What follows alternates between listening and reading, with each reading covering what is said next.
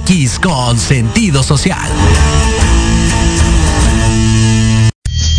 Las opiniones vertidas en este programa son exclusiva responsabilidad de quienes las emiten y no representan necesariamente el pensamiento ni la línea editorial de esta emisora.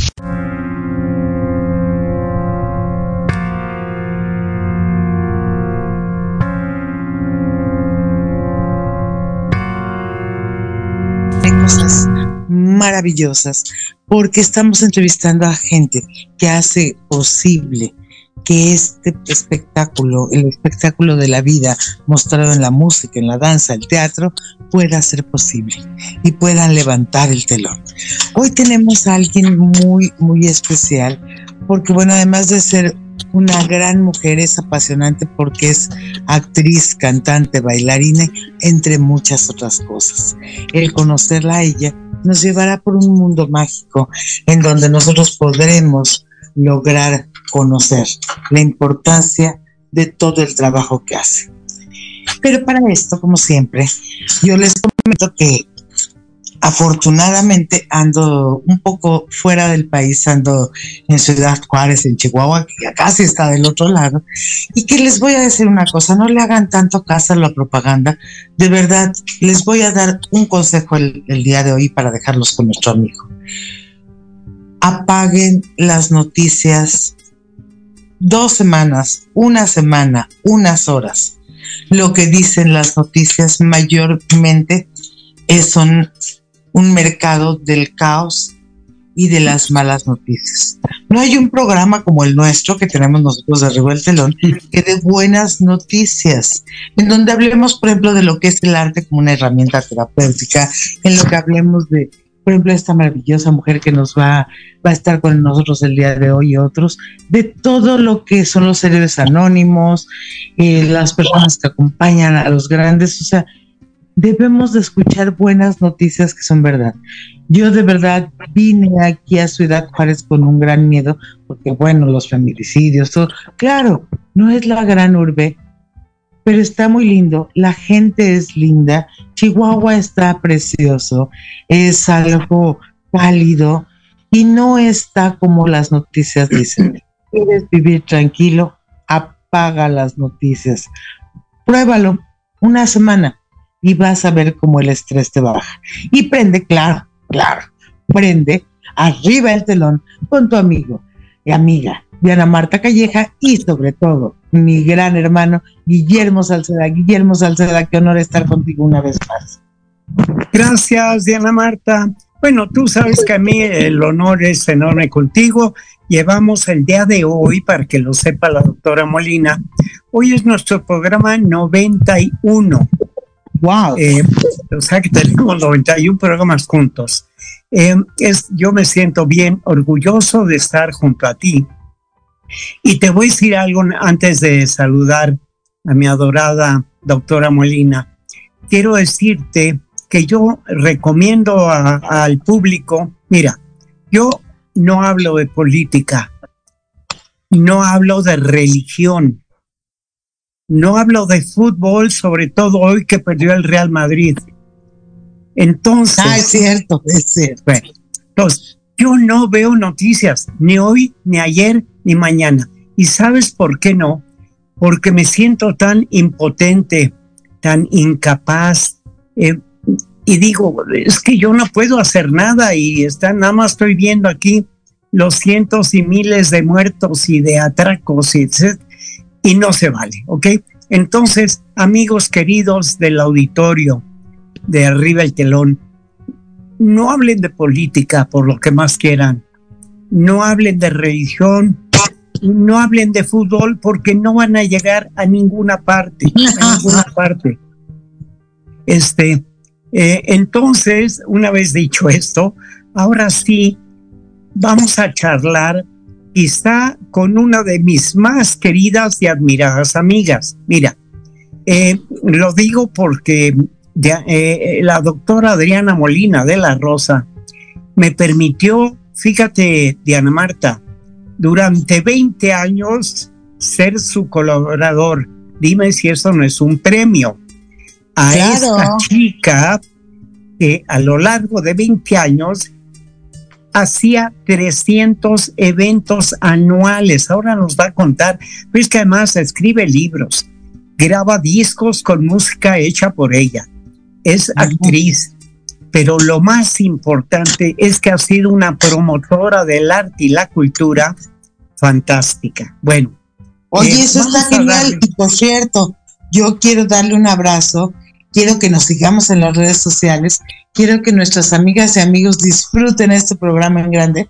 Y bueno, como tú sabes, estoy acá con una serie de eventos que va a haber de una fundación que ya te platicaré del maestro Lechowski y con otros proyectos.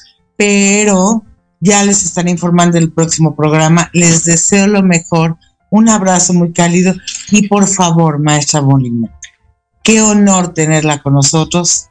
Le mando bendiciones por hacer lo que hace y por lo que va a lograr por México, porque el arte es una herramienta funcional, terapéutica y divertida. Mi querido hermano, los dejo. Gracias, Linda, que te vayas súper bien en Chihuahua. Eh, mira, es, este, nada más concluyo, esto es México mágico. Mira, eh, en México somos mucho más los buenos. De 130 millones somos más los buenos, créanme. Definitivamente. Eh, somos gente bien trabajadora, bien solidaria. Somos bien lindos los mexicanos. Lo que pasa es que a veces nosotros no creemos en nosotros, pero bueno. Entonces, mira, vamos a darle chance a la doctora Molina a que hoy ahora ella nos cuente, porque tiene una trayectoria impresionante. Mira, yo la conocí hace 20 años eh, o más, no sé, doctora, y, realmente hicimos una mancuerna. Vete a chambear, este, mi querida Diana Marta, anda. Te damos. Bye, bye. Te Bendiciones. Gracias. Gracias. Gracias.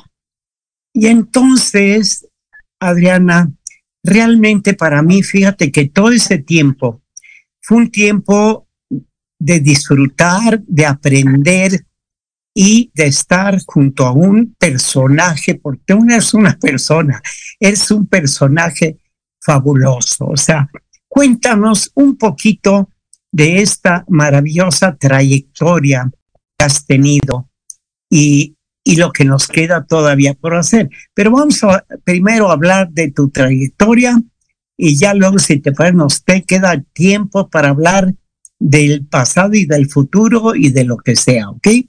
Pero por lo pronto, dinos a grosso modo, perdón, quién es la doctora Adriana Molina de la Rosa, mi queridísima y admirada amiga.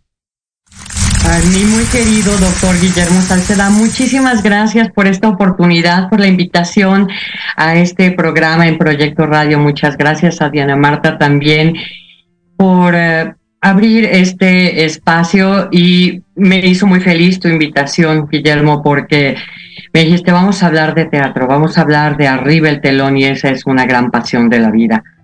Y pues he visto otros programas que se han transmitido, el 89, el 90 de estos 91 programas que llevas ya en el aire y me doy cuenta pues de que muchos empezamos de la misma manera. Empezamos siendo niños y que niños que a la primera provocación de los maestros de las escuelas, de la, familia, decían, ¿quién quiere cantar? ¿quién quiere escribir? ¿quién quiere bailar? ¿quién quiere recitar? Y pues la vocación estaba ya ahí. La mayor parte de los colegas que conozco, de las personas que están trabajando en alguna actividad artística, pues no saben bien dónde empezó porque pues es una forma de ver el mundo, es una forma de vida, es una pasión, es una forma de sentir eh, la propia vida y, la vida de, No te veo, hermosa. No, ¿verdad? Creo que, creo que nos salimos. No, creo que picaste algo. No, no, no. ¿No? No, no, no piqué nada, pero déjame pues ver. Debe ser un problema de internet, seguramente. Regresa a mí, que te estoy esperando. Return to me.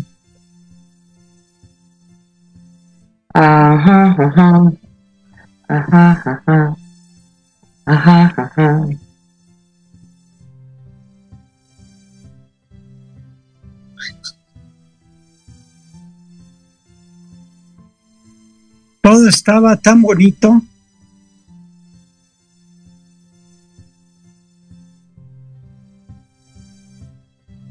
Bernito chulo.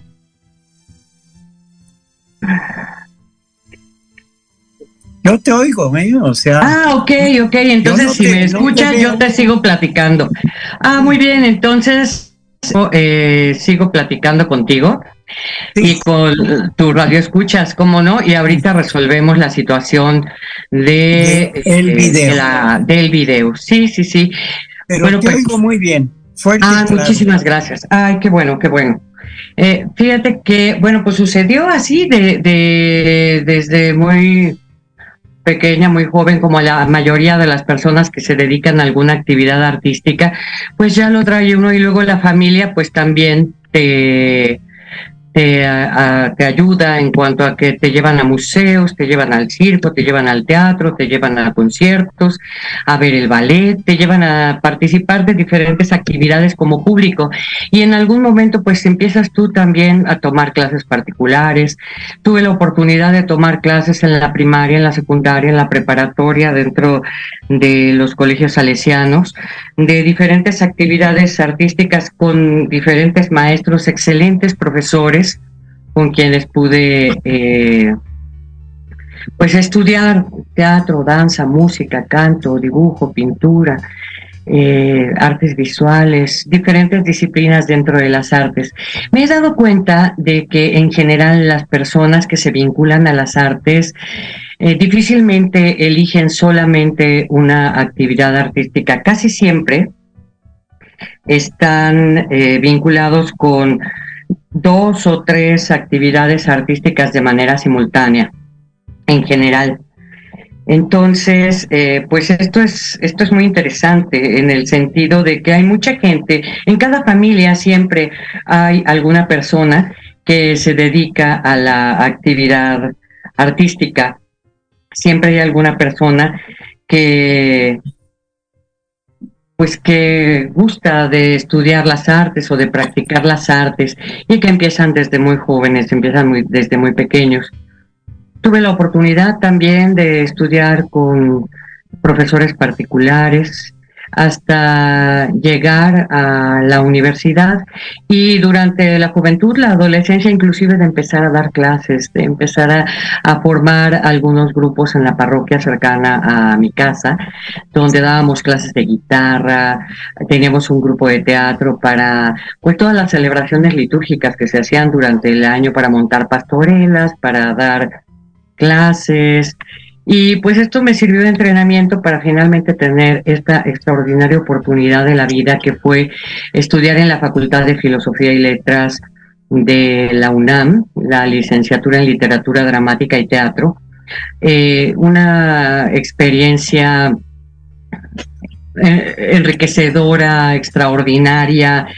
tuve la oportunidad de conocer maestros como eh, Jaime Wagner, Néstor López Aldeco, Marcela Zorrilla, Héctor Mendoza, el maestro Enrique Ruelas, el maestro Wagner también, Gabriel Báez.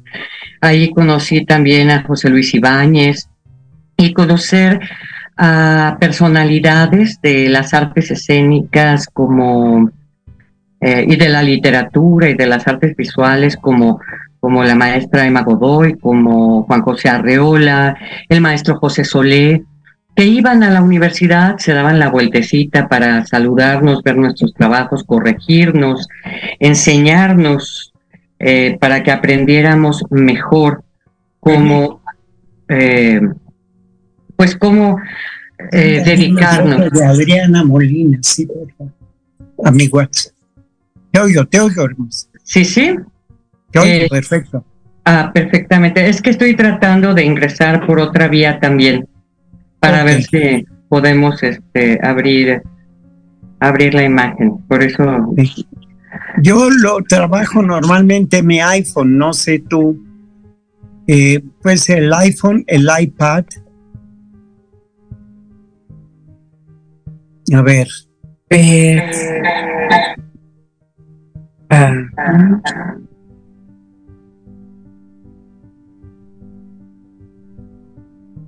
Perfectamente. Perfectamente.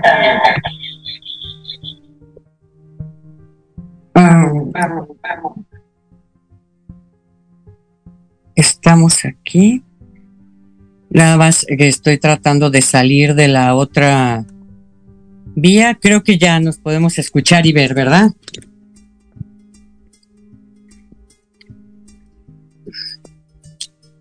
Doctor, ¿ya nos vemos? Y nos escuchamos. Ah, ahora no escucho.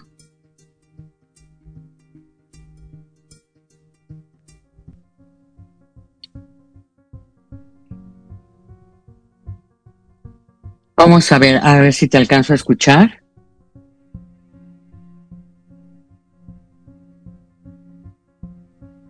Ok, ya está.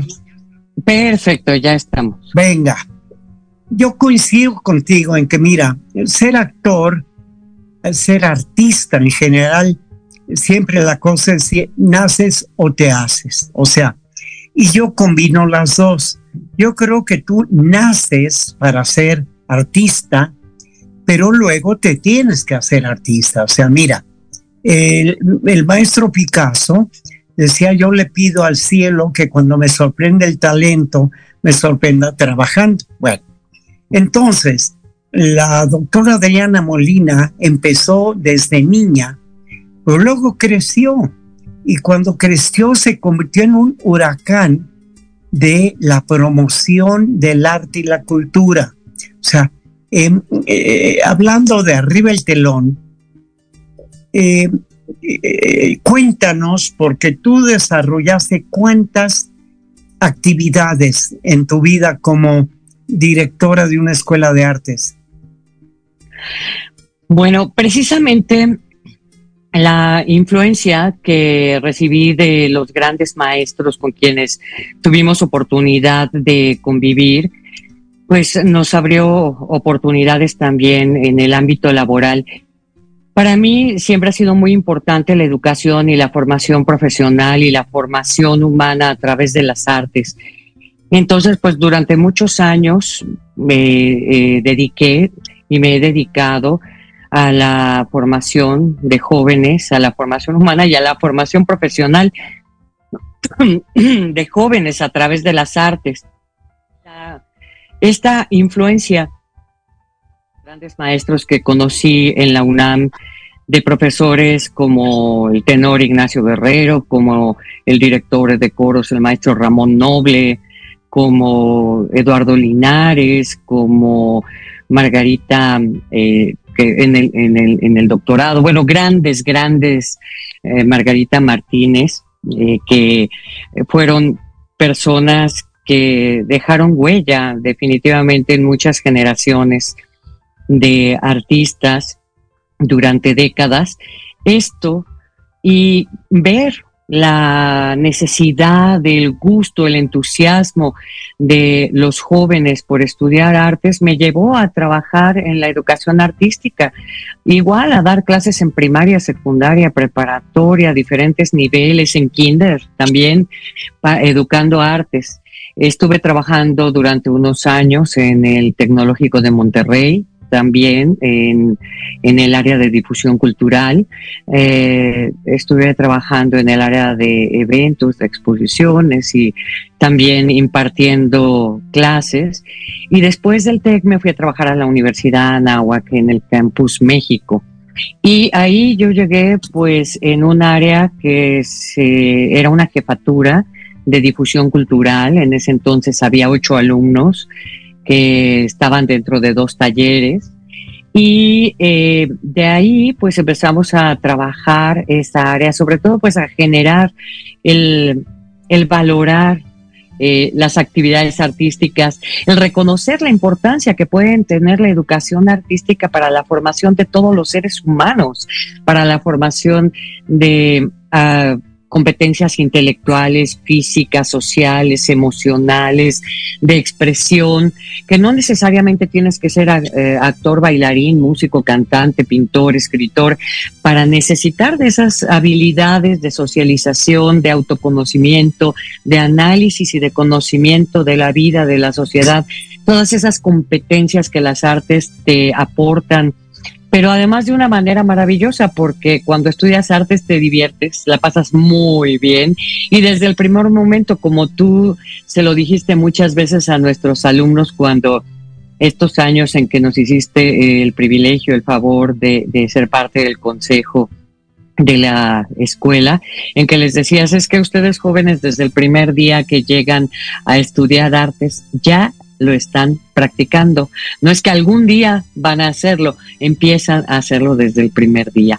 Y sí, las artes sí requieren de que tengas mucha entrega, mucha pasión, habilidades, sí, pero las que las habilidades que no tienes las puedes desarrollar. En las artes se ve muy frecuente lo que sucede en la fábula de la liebre y la tortuga, no siempre es el más talentoso el que llega más lejos, pero sí el más disciplinado, el más trabajador, el más esforzado, el más comprometido, el que se prepara, el que eh, llena su actitud de emprendimiento, de liderazgo, de compromiso y a veces hasta sacrificio. Y eh, y que, y que busca educarse y formarse en las habilidades. Y pues en esta escuela lo, estuve trabajando ahí 23 años. Yo entré como maestra de asignatura un año dando clases en la Facultad de Comunicación en la Facultad de Humanidades y después pues me fui a esto de difusión cultural donde había ocho alumnos eh, en el primer semestre, eh, con un desarrollo enorme. Abrimos grupos artísticos, materias selectivas, diplomados, cursos de extensión y tres licenciaturas. Precisamente la primera licenciatura que tuvimos oportunidad de abrir fue la licenciatura en teatro, teatro y actuación con esta base y este modelo de los que fueron mis grandes maestros en la UNAM y con el apoyo y el conocimiento de todos esos maestros con los que después estuve tomando cursos particulares y clases y diplomados y talleres, pero además con el apoyo de gente como como Olivia Bucio, Patricio Castillo, Juan Antonio Edwards, José Elías Moreno, eh, Aime Wagner, el maestro José Solé, todos ellos que me apoyaron, me orientaron, me aconsejaron eh, sobre qué era lo que tenía que contener un plan de estudios eh, para formar a los actores y los teatristas de las próximas generaciones. Y se abrió con una gran fiesta en 2012, esta primera licenciatura de teatro, teatro y actuación. Y después, el siguiente año abrimos música y el siguiente año abrimos artes visuales. Y bueno, pues teníamos ya 200 y 200 y pico de alumnos que estaban formándose profesionalmente, educándose en la en las disciplinas artísticas para ser profesionales de las artes. Pero como había muchas otras actividades, muchos otros talleres, materias selectivas y demás, eh, ya en el último año que estuve trabajando en la universidad, había aproximadamente ocho mil alumnos estudiando eh, actividades artísticas y formando parte de grupos culturales. Mi querida amiga, te cuento, nos queda un minutillo para irnos a un corte. Eh, es un corte, un corte corto, un corte corto. No te muevas de donde estás en un minuto eh, y luego regreso contigo y seguimos charlando, que contigo fluye de una manera fantástica. Entonces, dame un momentito y ahora volvemos, ¿vale? Vale, mil gracias.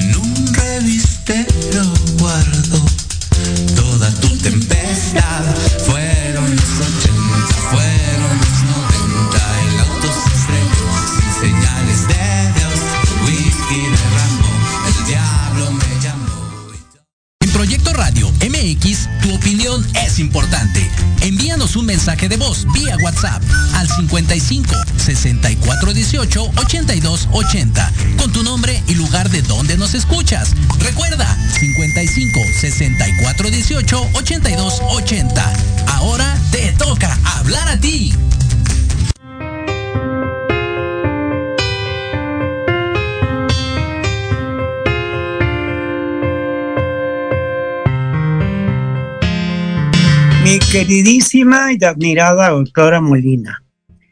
Continuamos. Eh, mira, eh, eh, nuestro programa de Arriba el Telón trata de que el público que nos escucha le contemos el grado de dificultad, el milagro que tiene que suceder para que sube el telón. Entonces cuéntame, tú por ejemplo, cuánta gente coordinabas, qué tenía que suceder para todos los eventos que realizabas, habría cosas que tendrías que mandar a la imprenta y otras grabarlas y otras hacerle. O sea, ¿cuánto esfuerzo llevaba? Porque sé que tú has trabajado inagotablemente en estos 23 años. Me consta, porque yo lo he visto, ¿ok? Me consta. Entonces, cuéntame, ¿qué tiene que suceder, Linda, para que puedas hacer 300 eventos al año? ¿Cómo le hacías? Bueno, primero, hay, en principio, Guillermo, pues es importante, no, no empezamos con 300 eventos eh, hace 23, 24 años, empezamos con 5, 10, 15, 25, 40, 50, 55, etcétera. Y así se fue incrementando porque no solamente basta con poder hacer eventos, hay que contar también con los recursos y es importante que haya quien quiera ir a verlos porque si no hay un público para una obra de teatro, para un concierto, para un recital de danza, si no hay personas que quieran ir y conocer a un artista visual y ver sus esculturas, sus pinturas, pues entonces no tiene sentido el que eh, las artes en general pues son un ejercicio de comunicación, de comunicación profundísima, donde como dices tú, se hace magia, hay un gran milagro, hay una experiencia profunda de emociones, de historias, de realidades, donde el espectador y el artista, el público comparte, junto con los creadores de las artes, un momento de su vida si tú vas a ver una obra de teatro, una película, vas a ver una exposición, ocupas horas de tu vida, ocupas parte de tu vida para vivir la experiencia de conocer, de relacionarte, de comunicarte, de sentir. Sí, tienes razón. Eh, eh, el nombre de, esta, de este programa en Proyecto Radio, este programa eh, tuyo y de Diana Laura, que, que es maravilloso, tiene un nombre precioso, arriba el telón. ¿Qué se necesita para que se pueda dar una tercera llamada y se levante el telón? Bueno, se necesita un gran trabajo, un gran esfuerzo y un gran equipo. Para que sea posible realizarse un solo evento, se requieren yo sacaba cuentas de, administrativas de, de, recursos y dentro de lo que eran los recursos humanos, pues hay eventos que requieren de 300 horas de trabajo, de 400 horas de trabajo para que se den dos horas de evento. Otros eventos requieren a lo mejor de 50, 60, 80, 100 horas de trabajo. De una sola persona, no, de muchas personas, de un equipo de personas que se comprometen para que una idea, un sueño, se convierta en una realidad y en una experiencia profunda, donde hay un ámbito y la gente vive en ese ambiente, se traslada de pronto a otras realidades, a otros países, a otras dimensiones, a otras historias y comparten emocionalmente muchos pues muchas realidades, muchas fantasías, mucha magia. Por ejemplo, para una obra de teatro, fíjate, eh, yo he tenido el, privilegio de ver cómo se levanta el telón desde muchos lados, desde arriba del telón, desde arriba del telón literal y de varas y de y de travesaños y de pasos de gatos en cajas, colgando luces, amarrando telas, colgando escenografías, todo el trabajo del escenógrafo. Hay que diseñar la escenografía, luego hay que construirla, hay que pintarla, hay que ponerla, hay que colgarla, hay que moverla. Hay un diseñador, un escenógrafo, esceno, eh, eh, eh, pintores, operadores, hay tramoyistas, hay gente de utilería, de atrezo, de mobiliario, que se dedican a generar el espacio donde se va a realizar la acción, por ejemplo, en el teatro. Ahí estamos hablando del trabajo de por lo menos cuatro o seis personas. El iluminador también, que tiene que conocer todo el concepto de la obra, conocer los materiales, las texturas, las dimensiones, de todo lo que va a haber en el escenario para saber cómo se va a ver el color y cómo estas tonalidades, intensidades, difusiones, filtros que debe utilizar para la luz forman parte de la creación de un ambiente para esta magia que se va a dar en el espacio escénico. Está el escenógrafo y están pues todos los técnicos de iluminación, de lámparas, están los freneles, los licos, las candilejas, las lámparas, los varales, una serie de equipamiento que tiene un espacio escénico para generar diferentes atmósferas. Me tocó estar entonces por allá, trepada con las escenografías, con las candilejas, eh, con las luces. Me tocó también estar en la cabina. Desde la cabina está el ingeniero de audio, está el sonorizador, está muchas veces el director de, escena, a veces también está por ahí el coreógrafo, el dramaturgo, el adaptador de la obra. Eh, y en esas diferentes funciones, pues me tocó también estar desde la cabina viendo cómo se abría y se cerraba el telón. En algunas ocasiones desde el escenario, con el telón cerrado, que de repente ves cómo se va abriendo y por esa rendijita que se va abriendo empiezas a ver la sala llena de público y escucharlos. Ellos están en expectativa y tú también, porque en un momento todo va a empezar. Se enciende la luz, se enciende el sonido, se enciende la acción. Y pues esa experiencia la vives como actriz, como actor, como cantante, como músico, como bailarín, todos aquellos que se paran en el escenario y que tienen la posibilidad de ver hacia allá, porque el espectador sabe que va a ver a los actores o los bailarines, a los músicos, pero no siempre somos plenamente conscientes de que el músico, el actor, el cantante y el bailarín también te está viendo a ti y está compartiendo contigo. Desde ahí hemos visto también cómo se abre el telón, algunas veces desde el pozo o desde abajo del escenario esperando abrir alguna trampilla para que saliera uno de los personajes.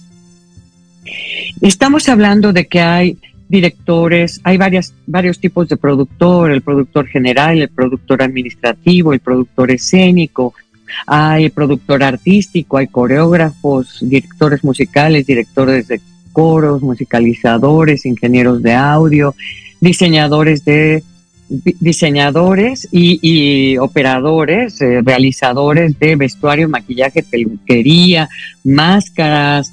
Eh, hay personas a cargo también de la comunicación, de la promoción, de la venta, de la difusión. De, para la obra de teatro. En el teatro hay personas encargadas de la limpieza, de la seguridad, que son fundamentales, porque si no, no se podría hacer todo lo demás, porque es un recinto donde nos juntamos seres humanos y debe haber limpieza, debe haber seguridad. Hay, están también eh, los que se llaman pues los acomodadores o edecanes, que te acompañan hasta tu lugar para que tomes tu sitio frente, frente al telón para ver lo que va a pasar cuando el telón se abre. Están las personas de taquilla también, o sea, estamos hablando de que en una puesta en escena normal puede haber de 30 a 300 personas.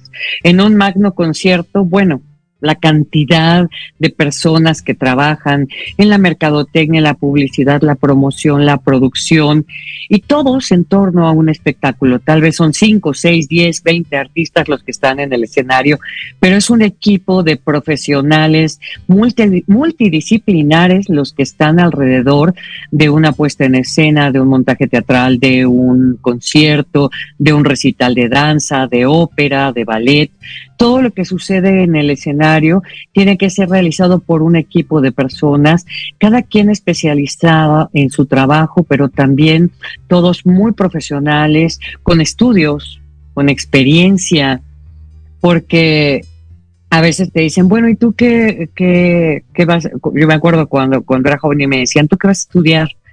Teatro. No, pero de carrera, ¿qué vas a estudiar?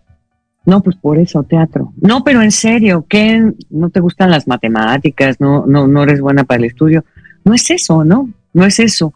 Y nos encontramos pues con que hay muchas personas que sí son buenos para las matemáticas, sí son buenos para eh, la administración, para otros tipos de actividades y que forman parte de los equipos artísticos, que son además eh, equipos muy variados. Para una producción artística nos vamos a encontrar también que hay un servicio médico, hay un servicio legal, hay abogados, hay administradores, hay médicos, hay personas también que apoyan, eh, personas encargadas de la salud, eh, profesionales de la salud mental, eh, nutriólogos.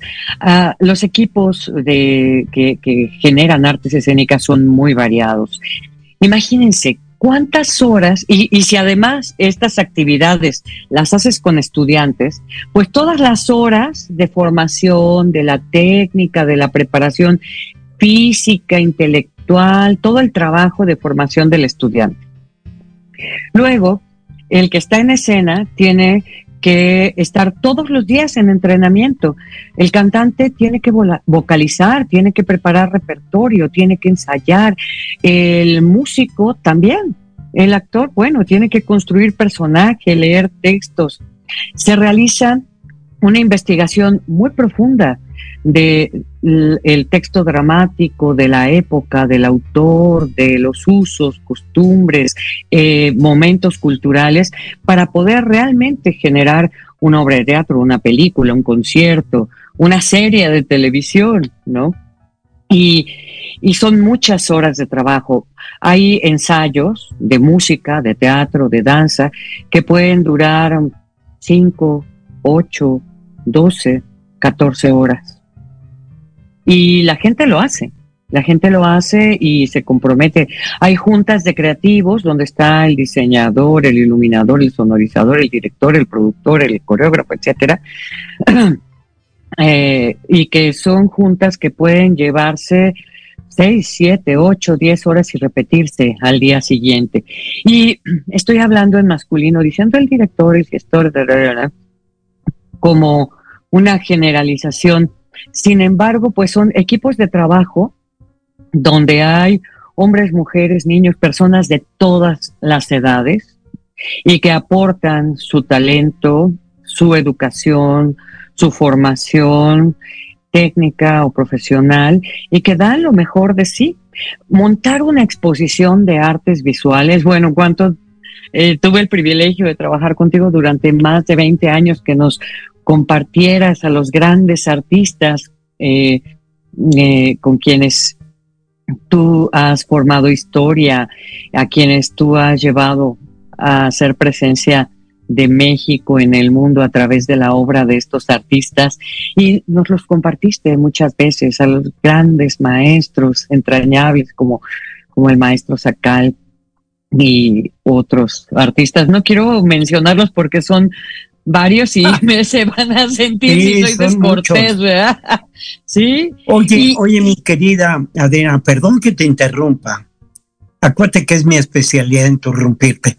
Este, pero fíjate que en el teatro estabas pasando por alto el más importante de todos. ¿Sabes cuál es? El teatro. El, escenario. O sea, si no hay escenario, no hay teatro. O sea, eso es bien importante porque la primera chamba de un productor o de un empresario es encontrar el escenario, encontrar el teatro. Una vez que lograste encontrar el teatro, que ya tienes ese garbanzo de a libra, ¿ok? Ahora llénalo. Ahora monta la obra. Eh, yo te voy a decir algo, a mí mi queridísimo maestro de teatro, al que yo siempre me levanto cuando veo su nombre, que se llamaba Manolo Fábregas, Manolo incluso me dijo, Guillermo, yo veo que a ti te gusta el teatro. Si a ti te gusta tanto el teatro, nunca metas dinero propio en el teatro. El día que metas dinero propio, ese día lo vas a odiar. Y como yo no quiero que odies el teatro, entonces Tú siempre busca un empresario, alguien que ponga el dinero que no seas tú. Bueno, este, tú no tienes idea de cómo le agradezco ese consejo al maestro Manolo Fábregas, porque tú sabes cuánto dinero se invierte en una obra de teatro y sabes cuánto recuperas del vestuario, sabes cuánto recuperas de los equipos de audio, de iluminación, sonido, etcétera. Muchos son alquilados, en fin, pero mucho es el dinero que inviertes. Y resulta que tú te vas directo a la taquilla y ver cómo andas y si hubo fútbol, la taquilla bajó. Y si llovió, ¿qué crees? Que también. Entonces, la vida del empresario, que no del productor, porque yo mi vida siempre fue como productor, o sea, yo les llevaba la, la receta de un postre delicioso, yo les hacía el postre, pero ellos lo tenían que vender, ¿ok? Y lo tenían que cobrar. Bueno, eh, pero Fíjate qué, qué bonito. Y yo cuento mucho, porque tú lo conociste bien, la anécdota de don Julio Alemán, creo que te la conté, de cuando ya muy mayor don Julio, aquí le he contado en varias ocasiones, pero ya muy malito, don Julio, ¿tú te acuerdas cuando le, se le otorgó la medalla de las artes en la universidad? Que mi queridísimo Julio ya estaba muy amolado.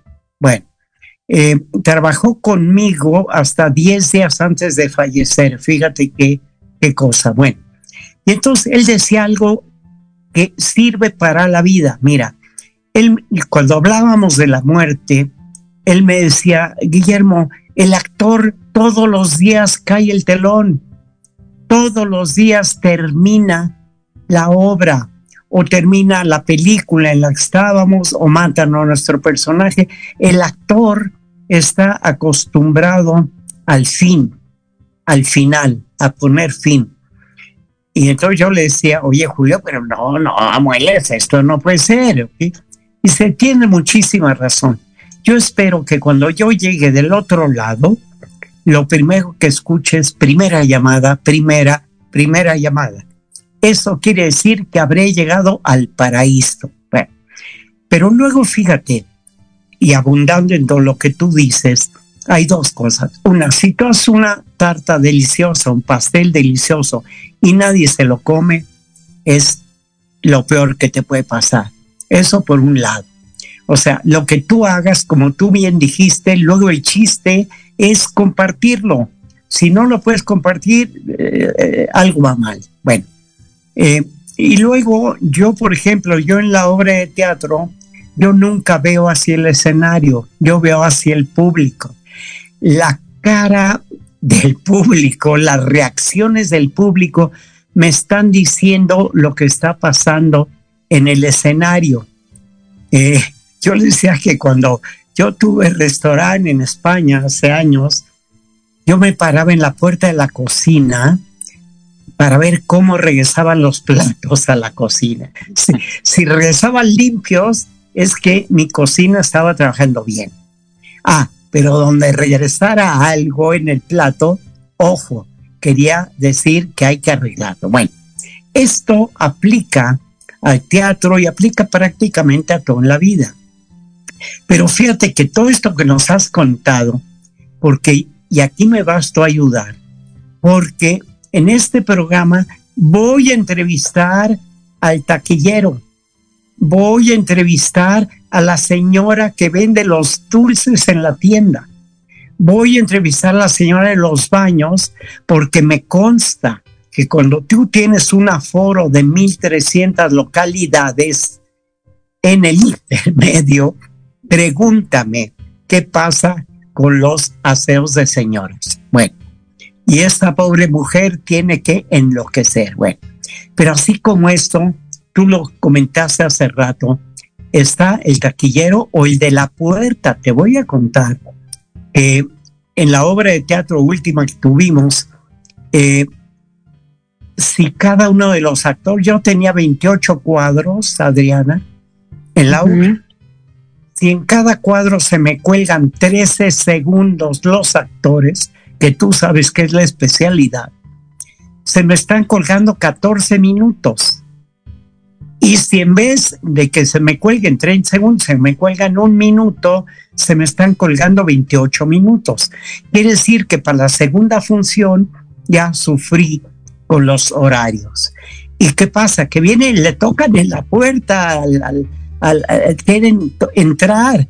Bueno, todo eso son parte de lo que se vive en el teatro y por eso yo a mis socios empresarios les decía el lunes, señores, el fin de semana eh, rozamos la perfección. Entonces a ti te habrá pasado en tus 23 años de actividad, ¿cuántas veces decías a tu equipo, chicos, rozamos la perfección? Cuéntame. Creo que nunca hablamos de que rozamos la perfección, Guillermo, pero sí muchas veces estábamos muy felices, compartimos la alegría de saber que eso había estado muy bien, de que todos los asistentes lo habían disfrutado, los artistas, los alumnos, los egresados, los profesores, el público en general lo había disfrutado mucho de que habíamos cumplido con los tiempos, hasta con los proveedores, ¿eh? porque lo que acabas de decir es muy importante. Tienes que cumplir con horarios, no solamente por respeto al público y porque tienes que llevar un ritmo y tienes que llevar una puntualidad, todo cronometrado, todo con un tiempo y con una, una intensidad, un ritmo específico durante todo tu evento. También tienes que considerar que el teatro se renta por horas y que si te pasas tantito, entonces los presupuestos sufren. Y si un presupuesto sufre, sufre toda la producción, todo el evento. Y lo mismo pasa en las galerías, vas a hacer una inauguración de una exposición en una galería o y, en este momento pues hemos hablado de teatros, de salas de conciertos, de, de salas de exposición, de espacios museísticos. Pero tú dijiste algo muy importante, tiene que haber un escenario, un teatro. Y hay lugares donde no hay teatro y el teatro se tiene que construir. Y entonces no solo hay que hacer arriba el telón, hay que hacer, tráiganme la tela porque vamos a coser un telón, porque vamos a colgar un telón y vamos a poner un estrado. Y en esta comunidad se va a presentar y se va a generar la magia del espacio escénico. Y cuando se abre el telón, entonces es como si se abriera una presa, ¿no? Y sale este caudal que se comparte entre el público y el artista. Fíjate, tuvimos una experiencia muy bonita. Bueno, tuvimos varias experiencias. Este, pues sí, fueron 23 años en la Universidad de Anáhuac y otros 20 años más en otros diferentes espacios, pero aquí en la universidad hubo experiencias muy intensas. Una, pues eh, tuvimos oportunidad de, estar en Nueva Delhi, en Austria, en Estados Unidos, en Francia, en España, en Italia, en Cuba. En Cuba nos sucedió una cosa muy interesante. Íbamos a presentar una obra de teatro en Guantánamo y no había luz en el teatro. Y diez minutos después de la hora de dar la tercera llamada ya, el público no entraba y no nos prendían la luz. Y nos maquillábamos así con la lucecita del celular o pegados a una ventana, ¿no? Con el maquillaje así por la temperatura, ¿no? En, en, Cuba. Y nos dijeron, no va a haber obra. Ajá. Adrianita un minuto. preciosa. un minuto nos queda pelón. Eh, contigo hay para no uno, hay para 28 programas. Te prometo que vamos a regresar contigo porque es apasionante todo lo que nos cuentas. Yo nada más para cerrar te voy a decir que en un programa anterior de Arriba al Telón entrevisté al Circo Ataide que cumplía 125 años.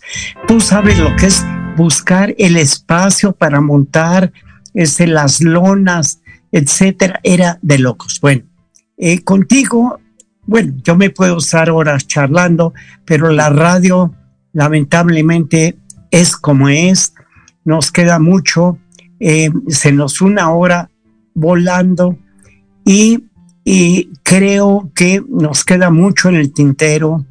Te quiero entrañablemente y tú lo sabes. Gracias, igualmente. Te admiro profundamente. Y para mí ha sido un verdadero placer el poder charlar contigo hoy y siempre, ¿ok? Gracias, doctor Salceda. Gracias, Guillermo. Muchísimas gracias a Proyecto Radio y a los que nos están escuchando. Valoren las artes, vayan, disfrútenlas, vívanlas, porque son para ustedes. Efectivamente. Linda.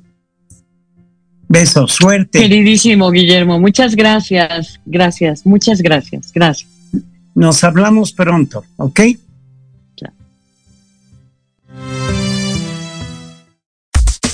Estás escuchando Proyecto Radio MX con sentido social.